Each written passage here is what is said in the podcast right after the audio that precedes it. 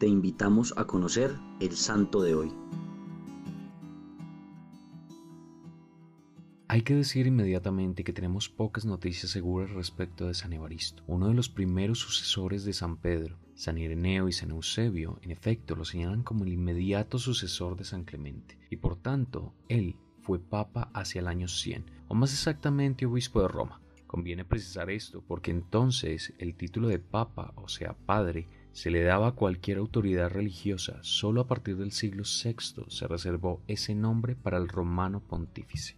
El mismo Liber Pontificalis o Libro Pontifical, el cual es una compilación de reseñas biográficas de los primeros papas, informa que él era un griego originario de Antioquía y que su padre, llamado Judas, era un judío de Belén, y también informa que San Evaristo fue mártir, y este testimonio se encuentra también en el martirologio romano, en el que se encuentra lo siguiente. En Roma, a San Evaristo papa y mártir, el cual, bajo el emperador Adriano, coloreó de púrpura con su sangre la iglesia de Dios. Es importante resaltar que el martirio de Evaristo, aunque tradicional, no está probado históricamente. La tradición habla de las dos disposiciones tomadas por San Evaristo en el ejercicio de su pontificado, lo que corresponde primero a la distribución de los sacerdotes de Roma en los 25 títulos o iglesias parroquiales de la ciudad, ya que habrían sido instituidos por San Cleto, y la segunda, la disposición de que los diáconos estuvieran al lado del obispo cuando éste predicaba y proclamaba el prefacio de la misa, para testimoniar en caso de necesidad y al mismo tiempo para dar más solemnidad a la celebración.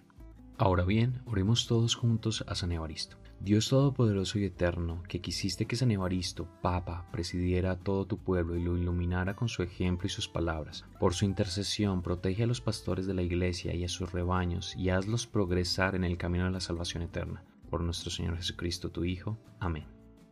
Cristo Rey nuestro, venga tu reino.